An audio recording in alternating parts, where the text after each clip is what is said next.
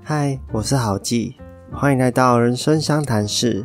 今天要聊的主题是一本日文书，名字叫做《年収90万で Tokyo Happy Life》，翻成中文就是年收九十万日元，在东京快乐生活。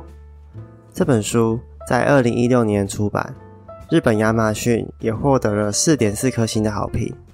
之所以能够获得这么多好评，那就不得不提到这本书的作者大原扁里。他是一九八五年在爱知县出生，现在也才三十六岁而已。他用仅仅年收九十万日元的薪水，在东京过着六年的隐居生活。后来在二零二零年又出版了另外一本书，书名叫做《伊玛台湾的 Inkyo Stemas》。没错，他来到台湾隐居了，用着同样的方式在过生活。他说，每天的生活基本上就是煮饭、散步和看书而已，没有任何变化，但却能感受到无比的幸福。你对他产生好奇了吗？那就让我们来看看他是怎么生活的吧。年收九十万日元，相当于台币二十五万元左右，换算成月薪的话。大概是一个月两万元的水平，但东京的物价本来就是我们的两到三倍，月薪两万，在台湾的实际购买力相当于只有八千元而已。只要拿来租房子、买饭，还有供应其他日常生活的开销，根本就明显的不足。还说什么快乐的生活，这怎么可能会快乐呢？喜欢的事没办法做。想要的东西也买不起。没错，对于一般人来讲，的确是如此。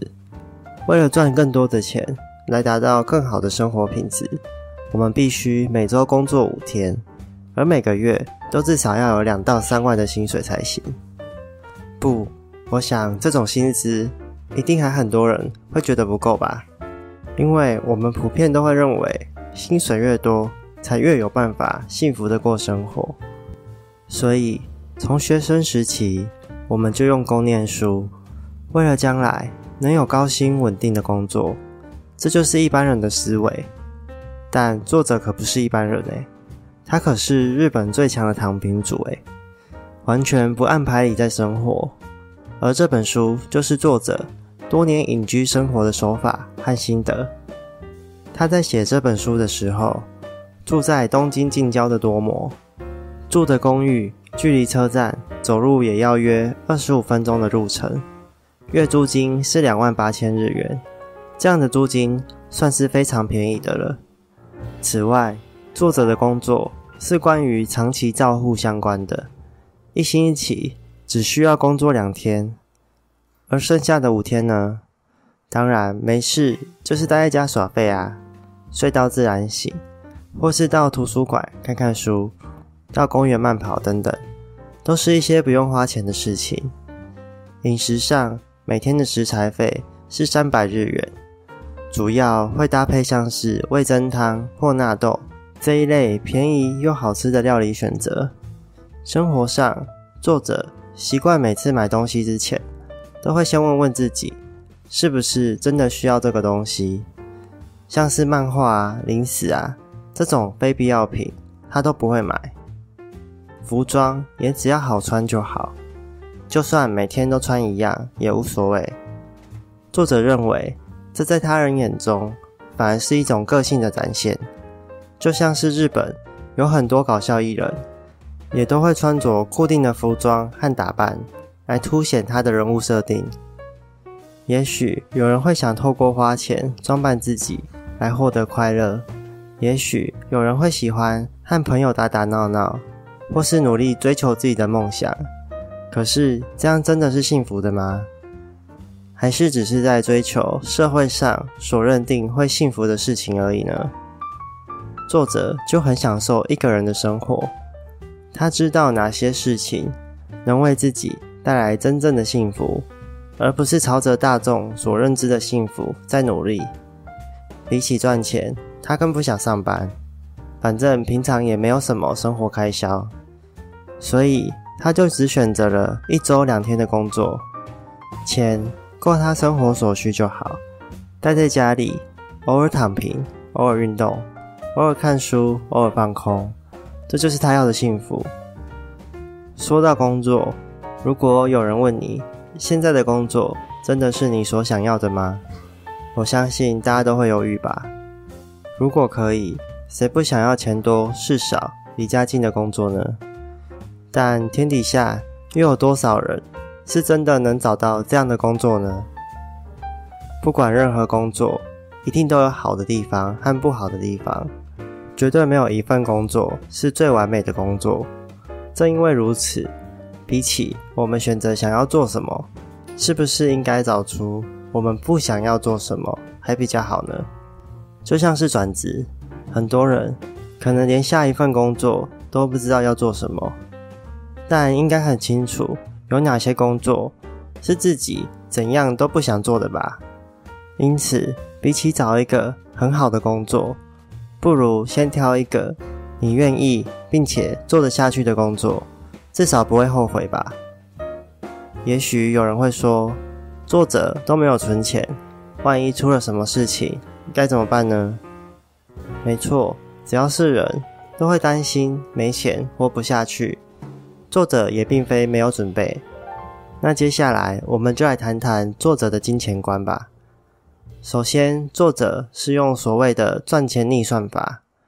一般人赚钱都是量入为出型，我们从得到的收入中选择要如何去运用，比如说花多少比例吃饭，花多少比例租房子，这种方式看起来似乎可以让我们不至于入不敷出，但这也反而让我们产生了一种念头：怎么赚都不够用，所以我们拼命赚钱，赚的越多。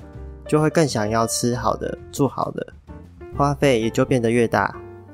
而作者的赚钱逆算法刚好相反，是量出为入的概念，先透过计算需要多少花费，再来决定自己到底要赚多少钱。只要我们开销减少，就可以不必赚的那么多。这样的算法有个好处是，你的每一分钱都会用在必要的开销上，不会形成浪费。对于降低欲望来说，也相当有效。讲一句白话，就是没钱你也不能干嘛，但不用工作，你就可以有很多时间拿来做自己喜欢的事情。作者就会拿这些时间，没事就写写文章、接接案，这让他额外赚到一笔预备金。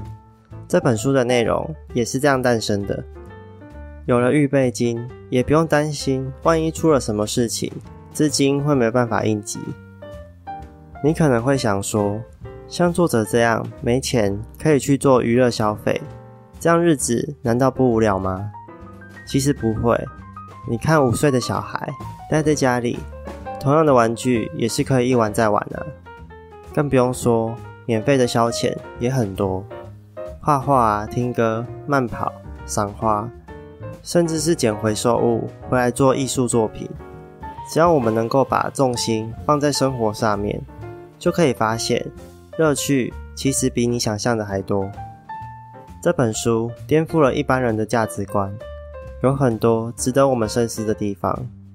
我们都被资本主义的社会僵化思维了，都觉得在社会打拼就是要工作赚钱，赚得越多越好，否则我们就会感到不安。会害怕未来没钱用，但放眼全世界，我们的生活品质早就已经赢过一大半的人了。我们有电脑，有冷气，有机车，有房子住，还可以决定自己想吃什么、喝什么，却还嫌弃生活过得不好，就是有钱多作怪的概念嘛。有了钱，你就会开始乱花，花在高级化妆品，花在游戏的抽卡上面。花在各式各样的地方，说不定这些钱省下来，你根本就不用担心会活不下去。真正贫穷的人根本没时间思考这些，他们光是能找到东西吃就已经很不错了，而我们却每天都在担心晚餐要吃什么，吃不了高级大餐，还觉得自己过得很糟，这样不是很讽刺吗？或许像作者这样，当一个躺平族人生，也是一种因应社会环境变迁而做的应对生存法则，也不一定呢。听完你有什么感想呢？欢迎在底下留言。喜欢的话，也可以帮我按赞、订阅、加分享。谢谢你这次的收听，让我们下回再见，拜拜。